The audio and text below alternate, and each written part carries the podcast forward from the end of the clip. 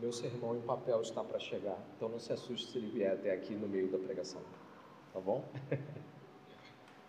Quem esteve aqui semana passada e semana retrasada e ouviu a Epístola aos Colossenses?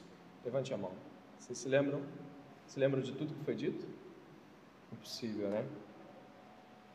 Estivemos há duas semanas atrás juntos aqui, repouse seus olhos, entre o verso 1 e o verso de número 8.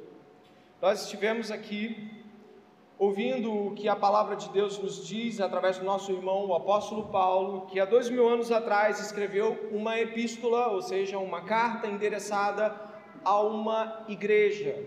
Uma igreja de pouca expressão, uma igreja pequena dentro daquilo que são os padrões até mesmo do primeiro século. Uma cidade inexpressiva, comercial e politicamente essa igreja, a igreja de Colossos, ela recebeu uma das epístolas mais permeadas por uma cristologia robusta e cheias de louvor a Deus em Cristo. Estivemos semana retrasada vendo que o apóstolo Paulo, principalmente aí, observe, dentre os versos 3 ao verso 8, principalmente, o apóstolo Paulo esteve agradecendo a Deus pela fé destes irmãos? Exatamente, foi uma oração. O apóstolo estava dando graças a Deus pelo desenvolvimento da fé naquela igreja. E Paulo agradece a eles, você se lembra, mesmo sabendo que naquela igreja haviam indícios, ou talvez nem apenas indícios, mas é, evidências muito claras de que heresias e aspectos doutrinários contrários a Cristo estavam nessa igreja e você vai encontrar-se com eles nos próximos capítulos no, da, da, da epístola. Paulo vai estar nesta epístola confrontando a doutrina terrena inventada que está misturada com o evangelho de Cristo. Paulo vai confrontar, mas se você puder observar, ele vai dizer no verso 2 que estes mesmos são fiéis irmãos que estão em Colossos.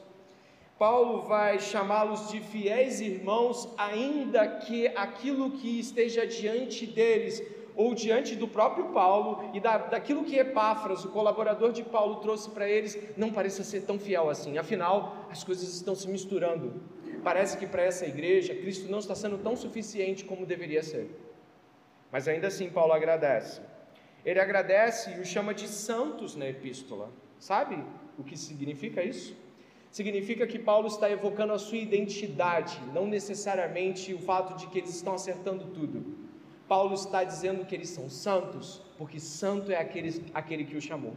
Logo, aqueles que estão em Cristo, embora às vezes estejam mornos, ou mesmo dispersos, ou infelizmente às vezes ouvindo coisas e acatando coisas que não são doutrina de Cristo, ainda assim, o Espírito Santo está pronto a os resgatar, e diante de Deus são santos, porque santo é aqueles, aquele que o chamou e o resgatou. Logo, a santidade de um cristão, ela não repousa primariamente sobre a sua capacidade de acertar todas as coisas, mas sobre a santidade daquele que o separou.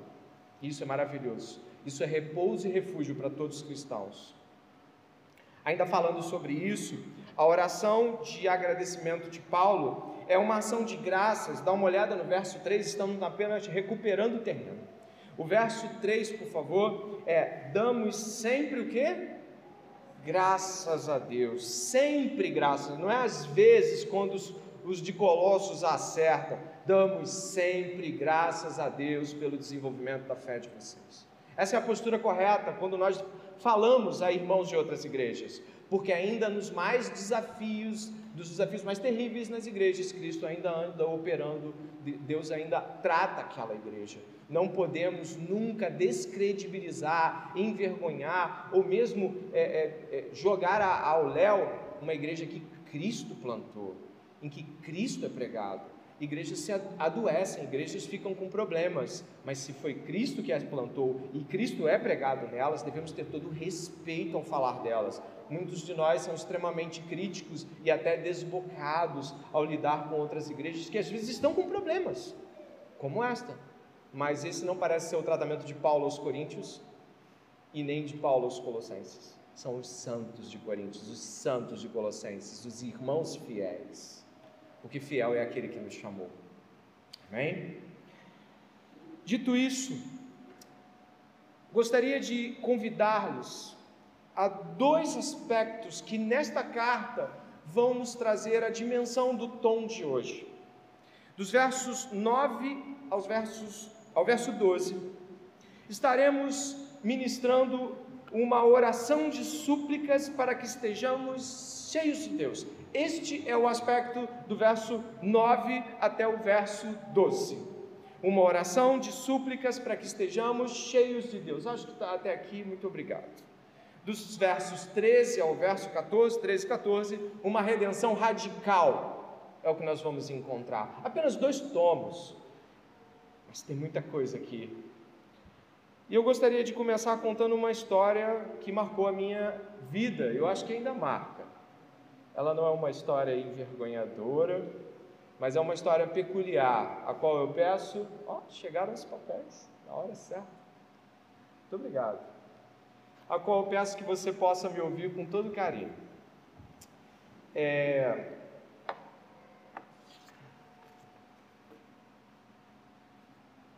história que eu vou contar para vocês hoje é uma história que tem a ver com a minha infância, mas não somente com a minha infância, eu acho que com, com momentos que eu ainda vivo.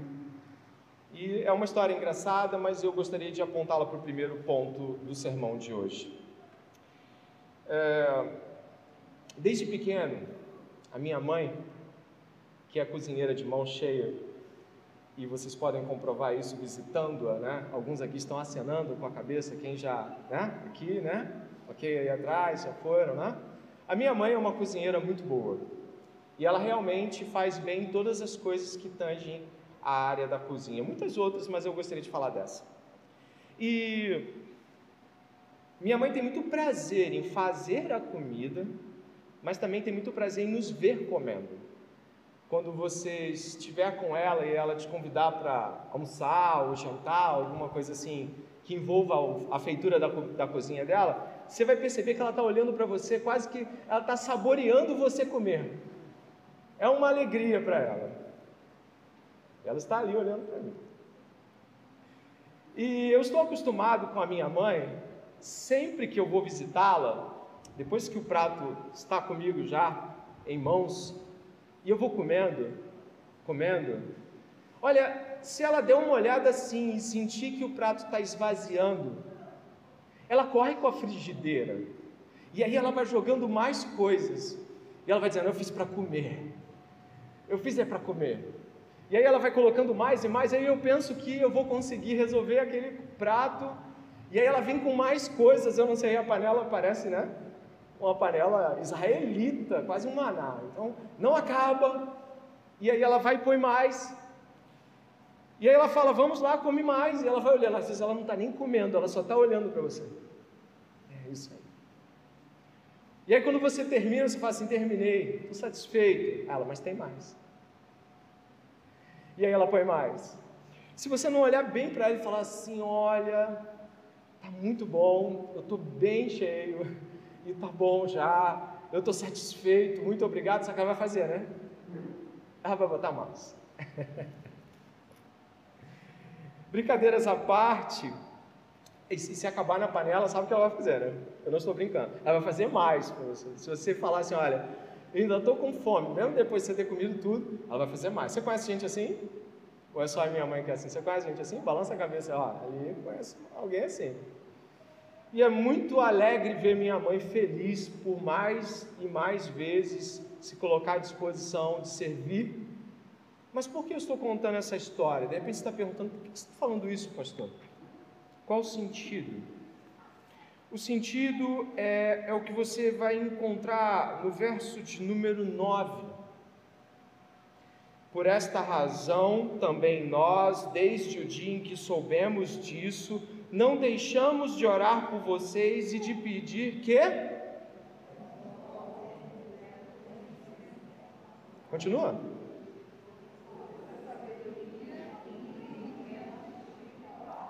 Transbordem. A palavra aqui é transbordem. Nós percebemos que o apóstolo Paulo, e aí eu já conecto com a história contada, não está conformado a uma porção de fé que seja meramente uma porção mediana satisfatória. O apóstolo Paulo está orando para que os de Colossos transbordem. Você vai entender melhor ainda quando eu começar a entrar nos versículos subsequentes. Pense na imagem do Espírito Santo te enchendo. Efésios 5,18. Enchei-vos do Espírito.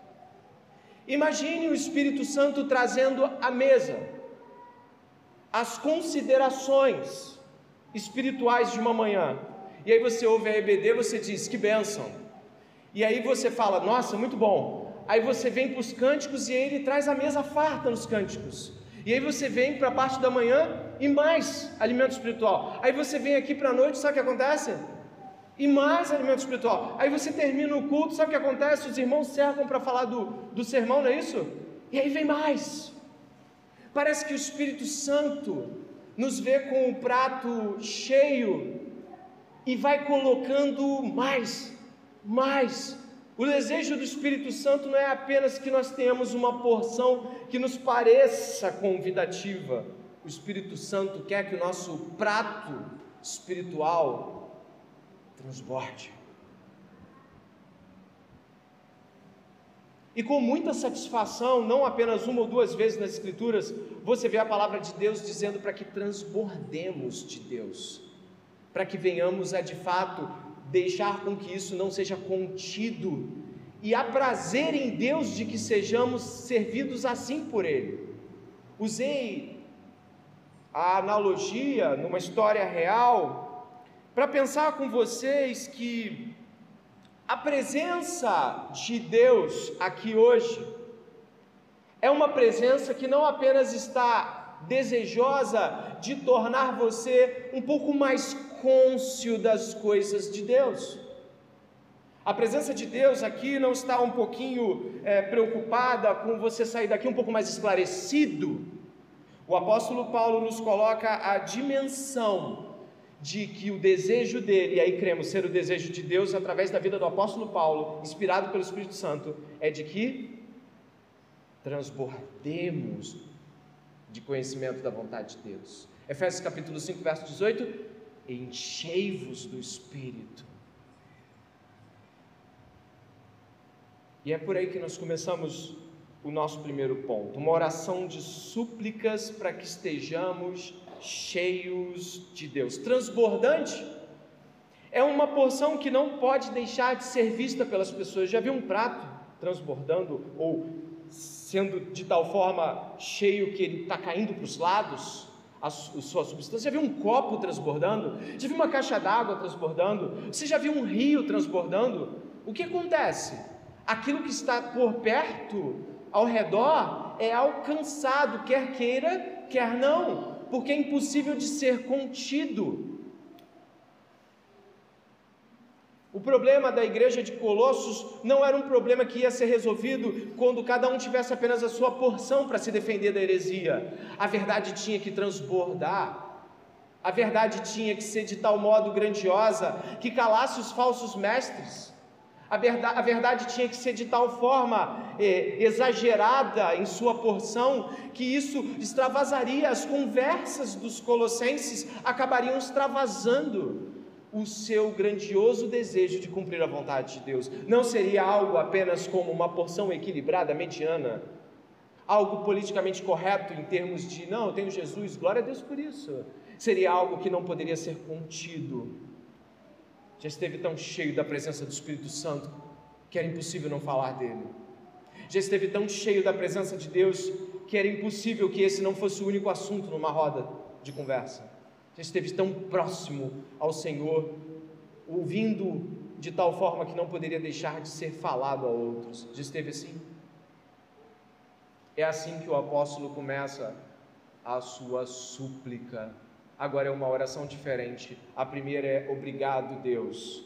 Essa é Deus, faça algo. É uma súplica. E precisamos hoje aqui, eu peço com bastante certeza de que você observe quais são as implicações que o transbordamento traz. Preste atenção no que você vai ver nas Escrituras agora. Preste muita atenção. Paulo está orando para que os cristãos de Colossos o quê? Pode falar. Fale de novo. Mas ele vai dizer o que acontece quando um cristão está transbordante de conhecimento da vontade de Deus. Olha o que vai acontecer. Um panorama rápido e depois um retorno. Verso 10. Dessa maneira, que maneira? Transbordantes. Dessa maneira poderão viver o quê? De modo digno do Senhor. Olha o verso 11. Assim vocês serão fortalecidos com todo o poder. E o verso 12, dando graças ao Pai. Ali no meio do verso 10, frutificando em toda boa obra. Mas como? Como podemos então ser agradáveis a Deus? Como podemos então frutificar para toda boa obra? Como podemos então estar aqui cheios de paciência e alegria? Dá uma olhada no verso 11, por favor. Olha o que está aí no verso 11, tantos pedidos de oração em círculos de oração. Deus, eu quero paciência. Deus, eu quero uh, alegria. Deus, eu quero isso. Deus, eu quero aquilo. Eu quero ser uma pessoa perseverante. Não é isso que você pede às vezes? Já pediu paciência? A paciência não está ligada a um pozinho mágico que desce dos céus, mas a algo muito mais denso. A paciência tem a ver com o Espírito Santo transbordando cheio da vontade de Deus presente na vida de um crente. Dessa maneira, eu retorno. Quer viver de modo digno? Você quer frutificar e fazer boas obras? Você quer ser capaz de estar forte e paciente e perseverante com alegria? Você quer ser capaz de dar graças? Algumas pessoas deixaram de dar graças a Deus deixaram de ter louvor em agradecimento a Deus. Talvez seja você. Ninguém te vê agradecendo mais nada. Pelo contrário, reclamando. Onde está, onde, onde está repousando todas essas coisas? Em alguém cheio da vontade de Deus. O conhecimento transbordante de Deus. Onde está esse conhecimento? Onde está? Na palavra de Deus. Pensando dessa forma, eu e você podemos reparar que as súplicas paulinas de verso 9 até o verso 12 estarão esbarrando em algo, e aqui eu quero eu quero que você pense comigo, algo que já está acontecendo na igreja de Colossos. Como assim, pastor? Dê uma olhada. O comentarista Douglas Moo, um excelente comentarista do Novo Testamento, que comenta Colossenses, fala para a gente ficar muito atento ao que vai acontecer do 3 ao 8. Sabe por quê? Porque o que Paulo suplica do 9 ao 12, ele agradece do 3 ao 8. Oh, mas o que está acontecendo? Paulo está agradecendo por coisas que ele pede que transbordem. Paulo está agradecendo do verso 3 ao verso 8 por coisas que do verso 9 até o verso 12 ele deseja que sejam transbordantes. Dê uma olhada no verso 3. Damos sempre graças a Deus, Pai do nosso Senhor Jesus Cristo, quando oramos por vocês, desde que ouvimos da fé. Está, está agradecendo pela fé. Agora, o verso 9, mesma fraseologia. Por essa razão, também nós, desde o dia em que soubemos disso, disso o que, irmãos? Da fé deles, da fé dos colossenses.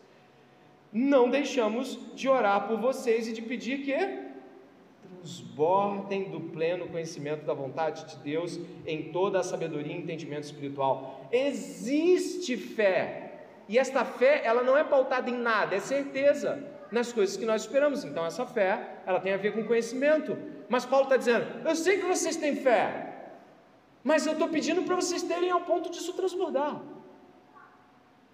Paulo não está pedindo por algo que não existe, ele está pedindo para que algo que já existe transborde. Olha o que encontra você e eu no verso 10, por exemplo, olha o verso 10. Dessa maneira poderão viver de modo digno do Senhor, para o seu inteiro, inteiro agrado, fazendo o que, irmãos? Frutifi. Mas olha o que você encontra no verso 6, no pedido, no, na súplica, não, no agradecimento. Esse evangelho está produzindo fruto e crescendo em todo, assim como acontece entre. Você viu isso? O que, que Paulo está falando? De que eles já estão dando Pode completar, é didático, eles já estão dando frutos. E o que, que ele pede agora? Muitos frutos. Você encontra aí, dê uma olhada comigo, por favor, no verso 6b. Assim como aconteceu entre vocês desde o dia em que ouviram e entenderam o, o que? A graça de Deus na verdade. Agora dê uma olhada no início do verso 11. Assim vocês serão fortalecidos com todo poder, segundo a força da sua glória, em toda perseverança e paciência, com alegria, dando já a graça de Deus. Mas essa graça agora tem que transbordar a ponto de que aqueles que já são agraciados possam dar graça. Isso tem que sair. Isso entrou. Mas agora isso tem que sair. E qual é o caminho que o apóstolo Paulo está mostrando para nós aqui? Qual é o caminho para que aqueles que têm fé caminhem? Quem tem fé tenha mais fé ainda, ao ponto de transbordar. Está dando fruto que dê mais fruto ainda. Se recebeu graça, que agora você coloque graça para o lado de fora, transborde graça. E isso tudo para nós, eu temo, eu temo mesmo pode nos parecer que, não, não, pastor, eu já, eu já estou vivendo esta realidade, eu já estou fazendo tudo isso, estou frutificando, estou agradecendo. Olha, por que isso é importante para nós esta noite? Porque parece que alguns de nós deixamos muito claro para tudo ao nosso redor e para todos ao nosso redor a não evidência de transbordamento. Há fé, mas há frutos, mas a graça recebida, mas onde nós deveríamos repousar os nossos olhos, parece que nos acomodamos a uma porção de fé, de frutos e de graça da qual nós podemos dizer: não, eu sou cristão, você não tem nem dúvida. Sei que as coisas não estão como deveriam, pastor, mas eu sou cristão. Não tem nenhum problema comigo, não. Eu sou crente, eu vou para o céu. O apóstolo Paulo está dizendo que só há um modo de viver dignamente. Sabe como? Transbordando de Deus. Só há um modo de frutificar do jeito que Deus espera de nós, estando cheio de Deus. Só um modo de, de dar graças a Deus, estando cheio de Deus. Nenhuma dessas coisas pode de fato sair de dentro de nós se não tivermos hoje aqui fome e sede de justiça. Se não estivermos hoje aqui tão desejosos de que sejamos muito mais cristãos do que começamos esse culto.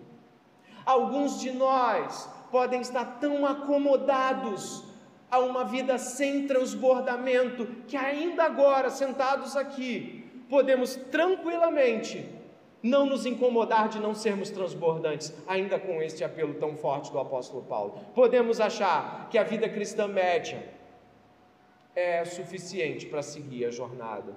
Não parece ser isso de que nós estamos falando. Enquanto você busca um cristianismo não transbordante,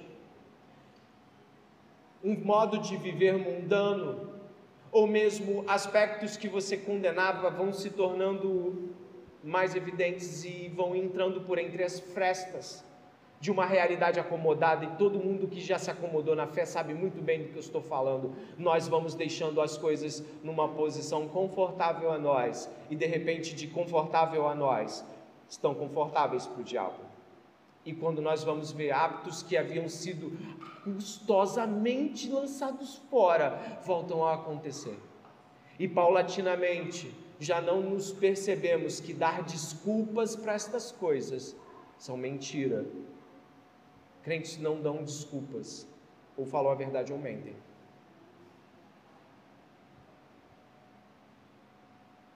Daí segue-se que um desejo menos sólido por Cristo, pelo seu reino, por missões, por engajamento, um desejo cada vez mais esparso, louvores cada vez menos frequentes e uma vida cada vez mais morosa, eu diria até mesmo mundana, acomete muitos cristãos que, quando foram alertados, suplique para transbordar disseram: Acho que as coisas já estão boas, pastor.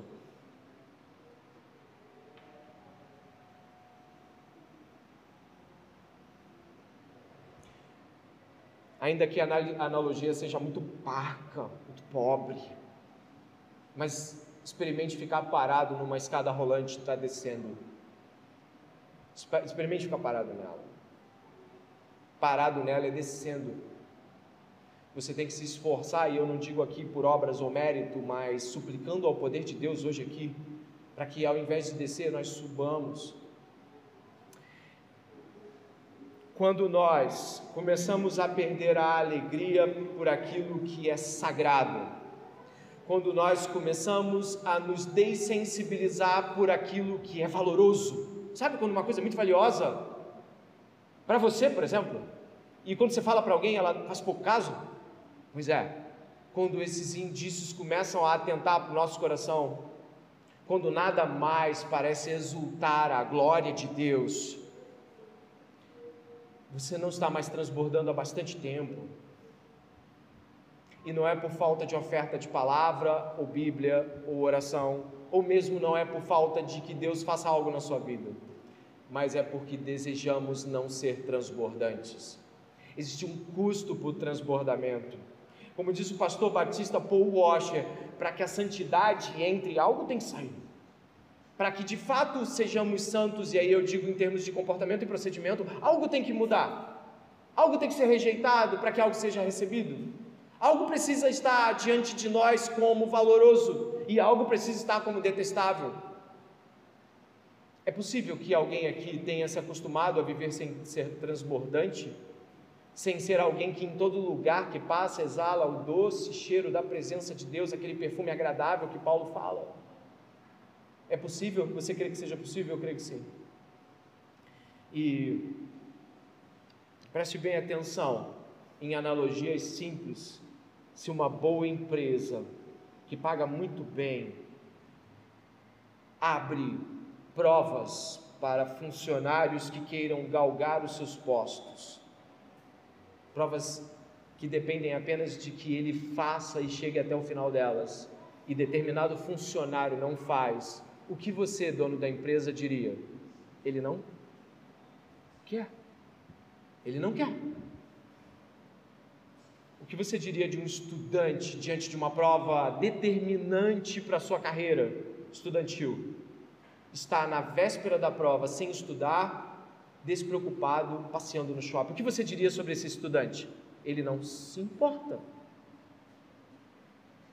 Vocês que são pais como eu, se estivéssemos cheios de alegria, indo a contar aos nossos filhos sobre uma coisa muito grande que preparamos para eles, uma coisa daquelas enormes, daquelas que as crianças deveriam exultar e pular e brincar, e aí chegamos perto de um dos nossos filhos, ou talvez você perto de um sobrinho ou um afilhado, e fala: Deixa eu mostrar um negócio para você. Aí você abre aquele negócio lindo, maravilhoso, e você fala assim: É para aqui que nós vamos, olha o que vai acontecer aqui, e quando nós formos para cá, e aí vamos fazer isso, e a criança está assim.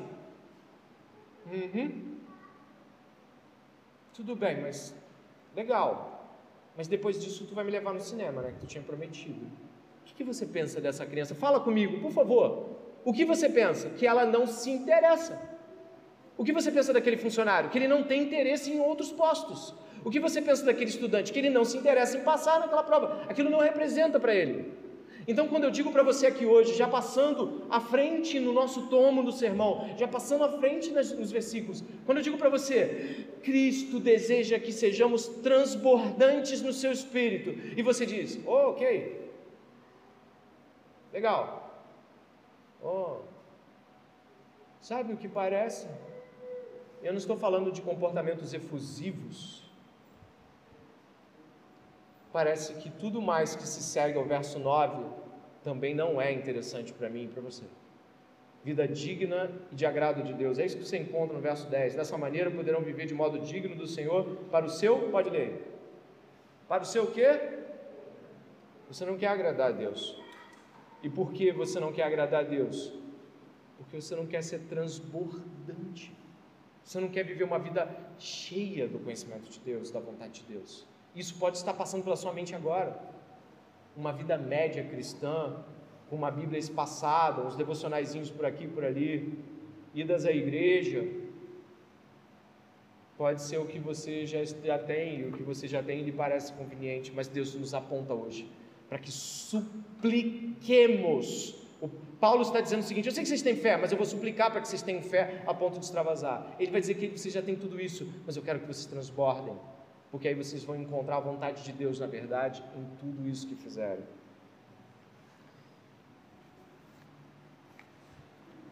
Observando desta forma, eu termino esse trecho do sermão pensando com você o seguinte: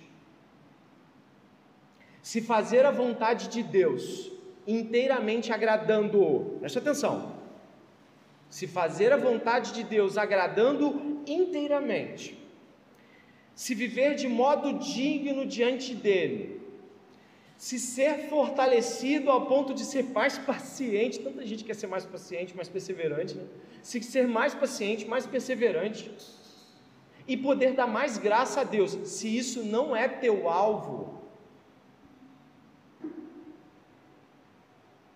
acredito que você não esteja buscando a Deus como a Bíblia aponta que você busque. Acredito que você esteja tão morno a ponto de Deus vomitá-lo. E é possível que isso esteja acontecendo em nosso meio hoje. Mas o verso 12, o verso 12 nos traz um alento. Sabe o que é que o verso 12 nos traz? Ele diz assim: dando graças ao Pai que o que? Os capacitou a participar da herança dos santos na luz. Sabe o que diz o verso 12? Eu vou ler aqui uma frase que, que cunhei. Deus provê o que Ele mesmo exige de nós. Que maravilha! Deus provê Deus mesmo nos capacita a viver transbordantemente. O que nos separa disso, o que separa você do seu transbordamento em Deus, você quer saber? Para Paulo, uma súplica. Sabe como é que ele encontra um caminho para o transbordamento aqui? Suplicando orando. E quantos esta noite não estão separados desse transbordamento por uma oração vigorosa, intensa, entregue? Primeiro, talvez uma de me perdoe por uma vida mediana, uma vida composta de medianidade cristã. E segundo, Deus, eu suplico, enche-me Deus, eu suplico, eu quero ser. Eu, eu, já li tantas histórias sobre como homens e mulheres de Deus foram cheios do Espírito Santo, como cidades inteiras se tornavam um, um celeiro enorme de almas recolhidas pelo Senhor. Deus, eu quero por onde eu passar, eu quero que as pessoas possam ouvir a palavra de Deus e com intrepidez eu quero entregá-la. O que nos separa de um preenchimento profundo, segundo o apóstolo Paulo? Uma oração, uma súplica que eu não sei se todos estão dispostos a fazer, mas que está disponível a todos esta noite.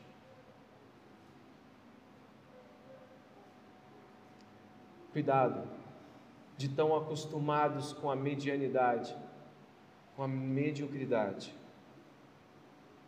Podemos acabar hoje desdenhando dessa oferta maravilhosa. Deus mesmo nos dá aquilo que Ele exige. Suplique a Deus nesse momento. Às vezes ficamos tão impregnados de uma tentativa de chegar até o final do sermão para descobrir o que mais Deus tem para nós, eu lhe diria que talvez Deus já tenha tudo para nós nessa primeira metade. Suplique a Deus. Aí mesmo do seu lugar, fale com Deus. Deus, eu quero ser cheio do Espírito Santo.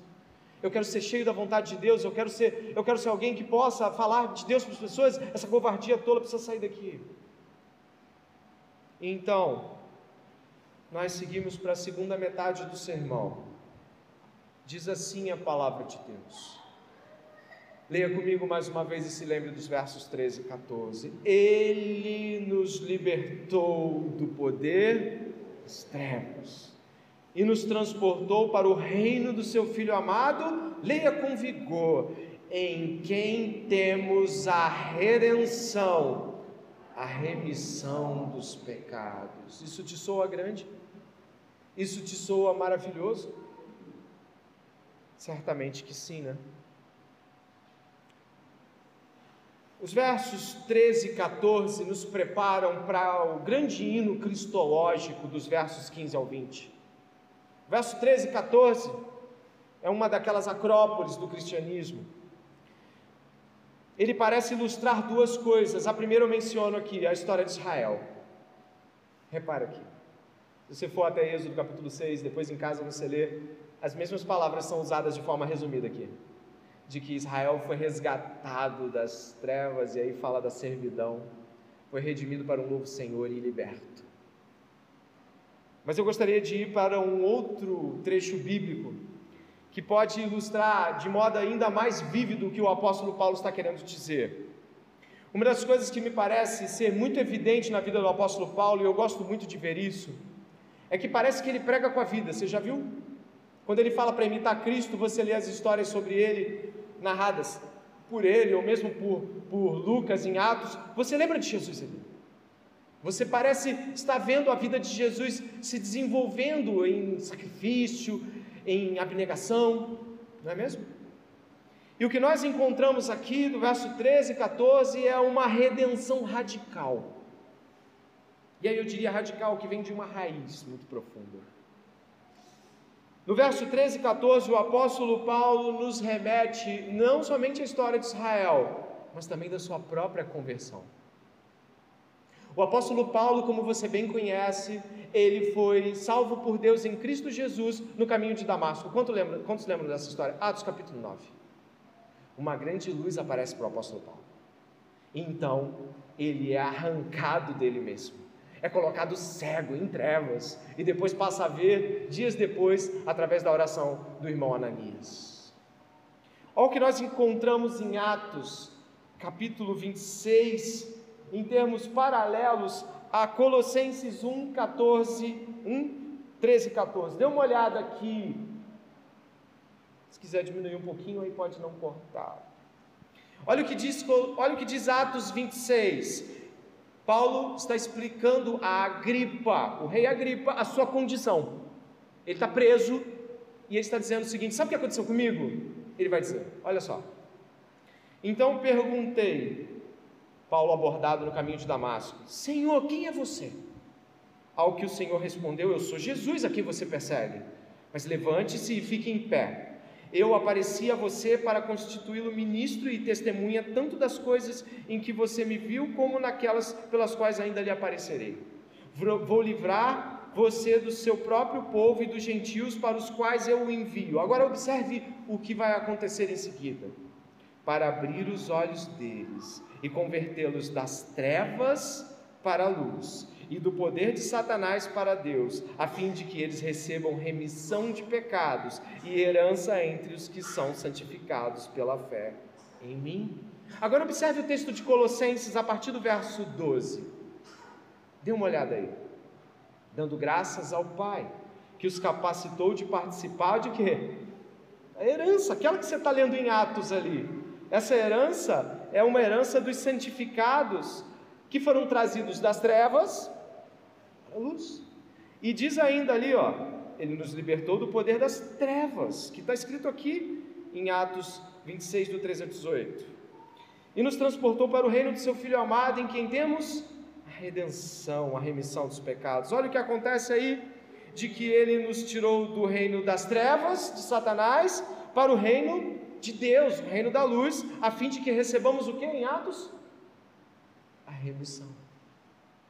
Paulo alude à sua própria experiência com Deus. A experiência de salvação de Paulo é tão vívida que ele está testemunhando ela em formato teológico. Ele está dizendo o seguinte: olha, o que aconteceu comigo foi de que eu estava sob o domínio de autoridades satânicas. Eu estava completamente tomado pelo poder das trevas e eu fui resgatado de lá para o reino da luz. Paulo está dizendo que a realidade que os colossenses estão ignorando é de que eles têm mais do que o suficiente, não somente para se alegrar em Deus, mas também para compreender o tamanho do poder que envolveu-os na sua salvação. A história de Paulo nos serve aqui de memória a compreensão de que Paulo está falando da salvação de Jesus como uma ação radical de mudança de um reino para o outro. Algumas versões bíblicas falam em império, outras em domínio. Esse império, esse poder, esse domínio ele era tão grande que atuava em todas as áreas da vida de uma pessoa. Todos os gostos, pensamentos estavam subordinados a Satanás. Absolutamente tudo, preste bem atenção.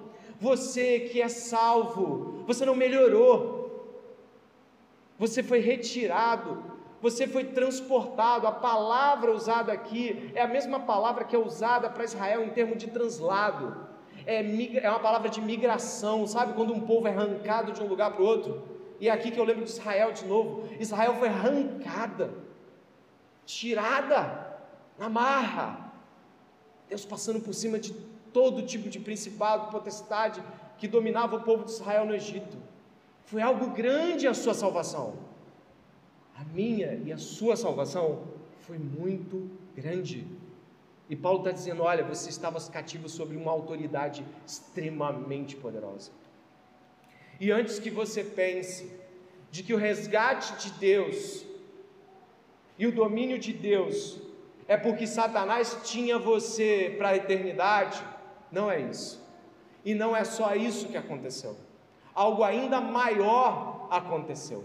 Quando você foi salvo, você foi resgatado da autoridade de Satanás no tempo presente mas foi resgatado também da ira de Deus sobre todo aquele que vive sob as ordenações de Satanás. É isso que nós encontramos em João 3,36 e também em Apocalipse 14, 10. Aquele que crê no Filho, leia comigo se você puder. Aquele que crê no Filho tem a vida eterna, mas aquele que não crê no Filho não verá a vida, mas a ira de Deus Apocalipse capítulo 14, verso 10, diga também aí, ó. Também este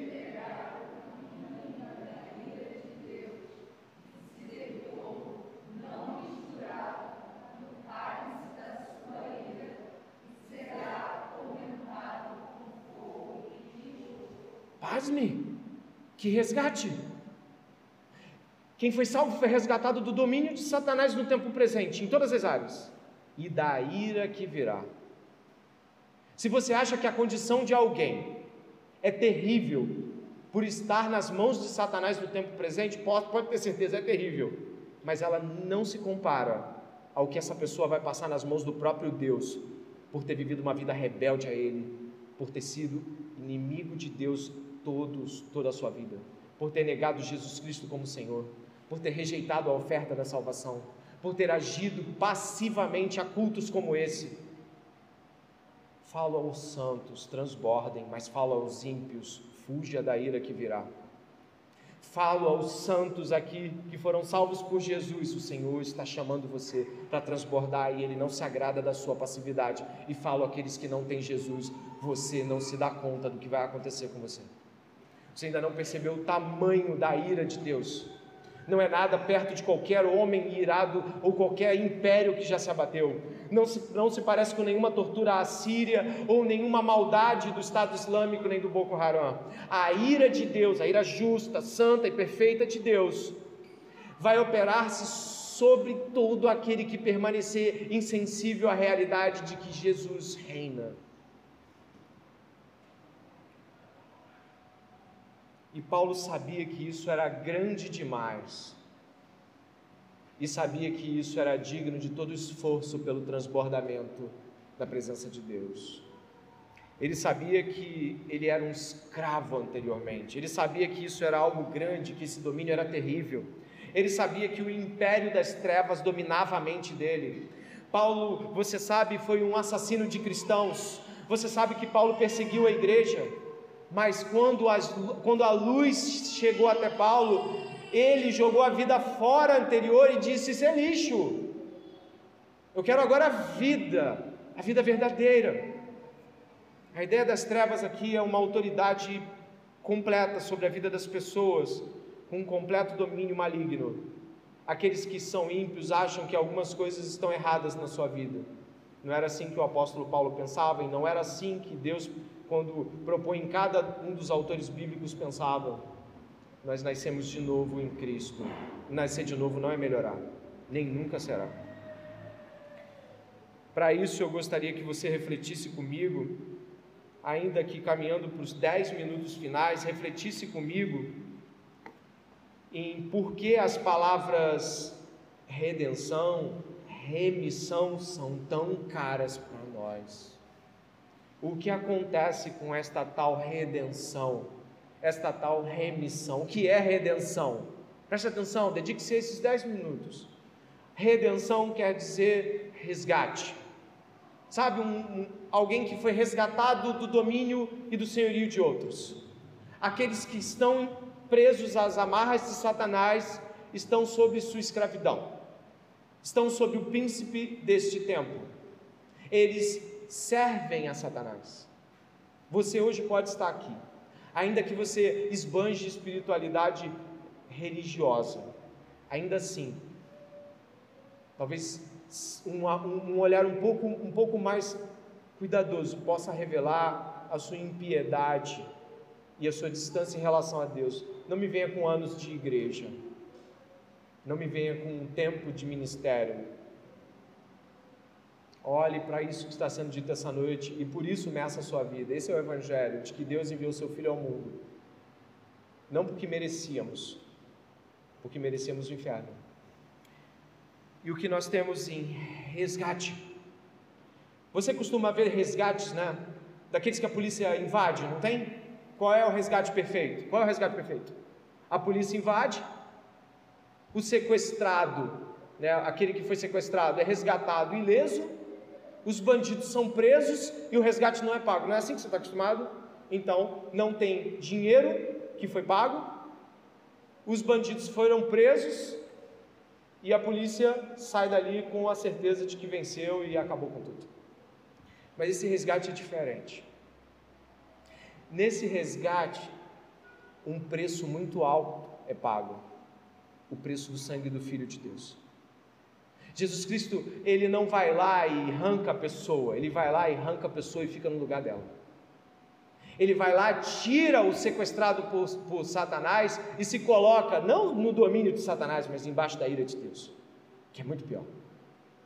Ele, ele sofre nas mãos dos filhos das trevas. E, ele mesmo diz: agora é o momento das trevas atuarem, agora é o momento de vocês aparentemente se regozijarem sem perceber que estão indo para o seu próprio calabouço eterno. Jesus Cristo se coloca na mão dos malfeitores, mas debaixo da ira de Deus. Ele não faz um resgate como nós estamos acostumados.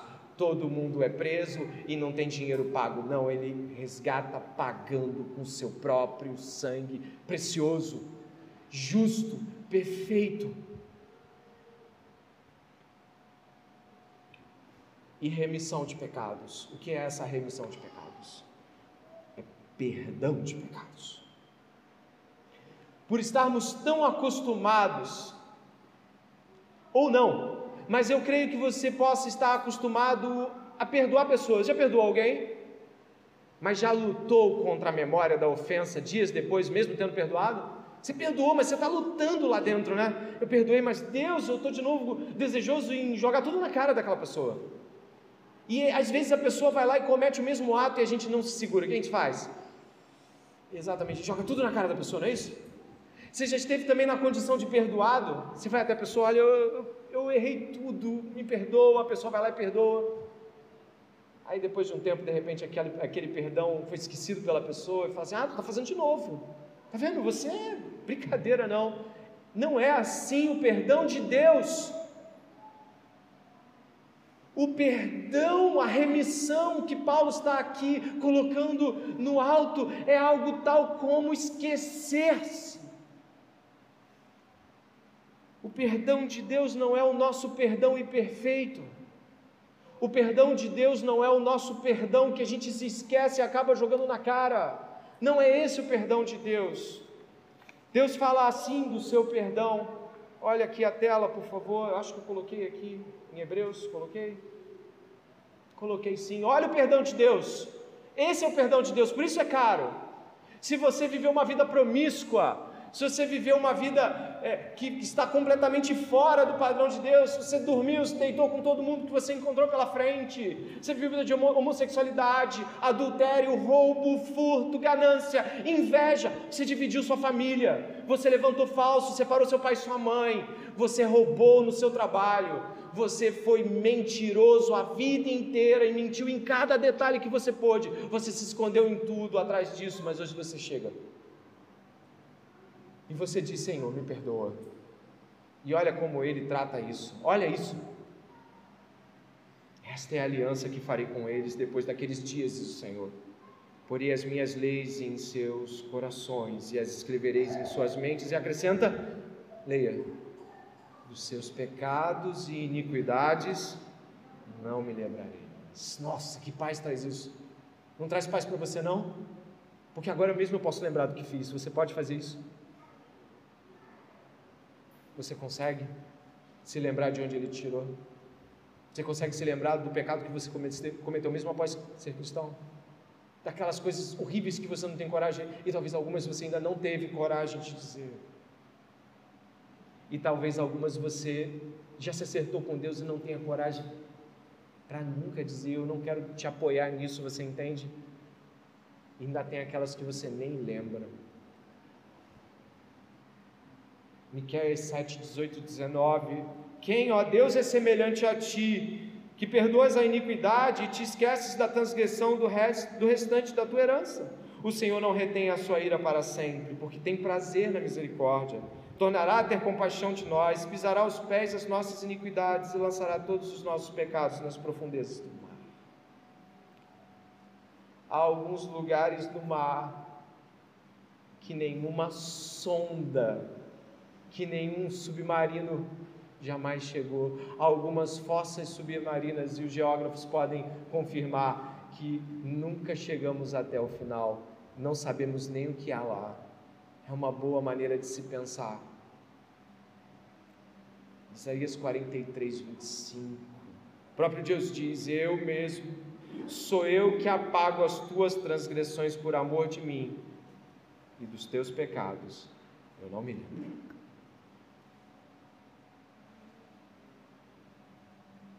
E hoje você se chega aqui diante de Deus.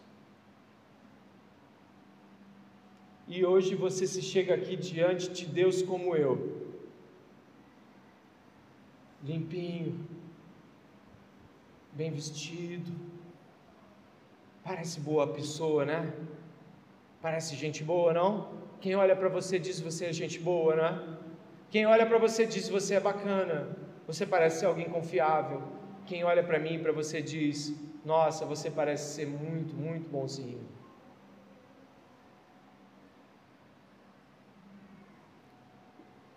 Mas você sabe o que aconteceu, e você sabe como você luta, e você sabe como às vezes você perde, não é? Mas Ele nos libertou da autoridade das trevas. Ele nos levantou e disse: Este é meu filho esta é minha filha. O que nos separa então disso? O que nos separa então da liberdade dos filhos de Deus? Termino com uma história.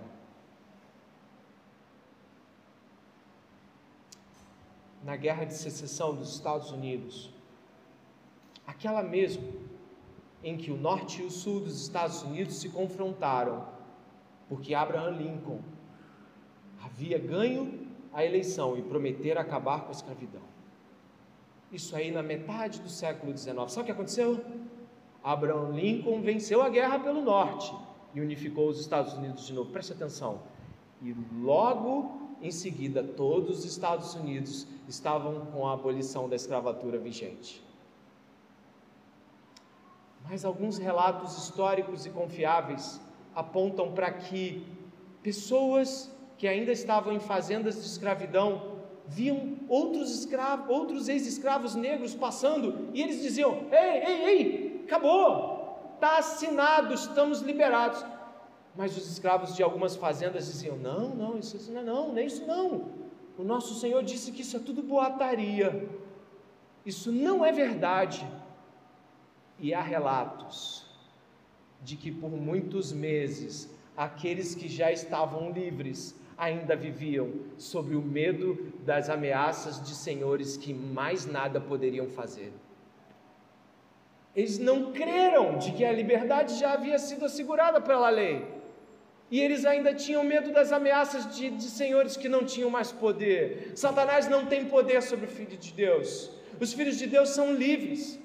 Eles estão livres, eles chegaram até o Senhor e eu peço que você faça isso se ainda não fez, e pediram perdão pelos seus pecados, e não precisam mais andar rastejando com a culpa sobre os seus ombros, com medo de conseguir ou não ir adiante, olhando para os seus pecados e dizendo: Não posso falar das grandes coisas que o Senhor fará na vida dessa pessoa, porque olhe para mim, olha o que eu já fiz, olha o que eu já.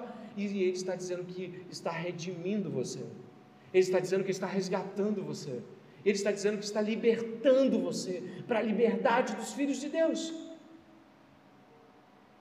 E aí, das duas, uma, você acredita em Satanás, esse mentiroso, o pai da mentira, ou você acredita em Jesus Cristo, que está apontando para a liberdade nele, e te resgatando, e te salvando nele. Por isso, Cristo tem poder para esse maravilhoso resgate essa noite. Você pode ter vivido a vida que viveu, mas chegue-se a Ele hoje e peça perdão pelos seus pecados. Você pode ser cristão e não estar transbordante. E eu vou lhe dizer, isso é um insulto para aquele que hoje te aponta para o transbordamento. É um insulto não desejar ser transbordante hoje daquele que te chama para isso. Se você é cristão, não insulte a Deus com a sua amorosidade, lance-se em Cristo. Lance-se em Cristo. Isso está entre uma súplica e o lançar-se em Cristo. Lance-se. Experimente viver tão cheio de Deus que tudo aquilo que você já viveu era fichinha perto do que vai vir adiante. Lance-se nessa noite. Não é a palavra do pregador em questão, é a palavra do Senhor. Não tome a palavra do pregador, a palavra do pregador volta vazia, a palavra do Senhor não volta vazia, mas faz conforme lhe apraz. Então, se você crê em Jesus essa noite, lance-se em Jesus. O que te separa, muitas vezes, é que você não acredita no que está sendo pregado. Você acredita que isso valeu para Paulo, para Epáfras, para os Colossenses, mas não para você, mas isso é para você essa noite. Existe uma porção dobrada de Deus esperando você, suplique, entre diante do trono da graça e, como o autor de Hebreus disse, com ousadia, lance-se diante dele em Cristo e diga: Eu quero ser essa pessoa transbordante. Eu quero ser, eu, como diz Paul Washer em uma dos seus sermões, que todas as vezes que eu vejo me perturba, é, eu não quero ler livros só sobre avivamento, eu quero viver o avivamento. Eu não quero ver apenas na minha estante cheio de livros sobre Hudson Taylor, William Carey. Carmichael. Todo mundo gosta de ler essas grandes histórias de homens e mulheres de Deus, mas viva isso enquanto a vida. Lance-se em Deus esta noite e pare de viver como se a vida fosse só isso mesmo. Lance suas culpas em Deus, peça perdão pela vida miserável que você viveu das coisas sórdidas que você pensou, que não teve coragem nem de contar para sua esposa, marido, pastor, você nunca teve coragem de dizer tudo. Mas hoje há um Deus que pode te ouvir. Crê nisso? Há um Deus que pode te ouvir.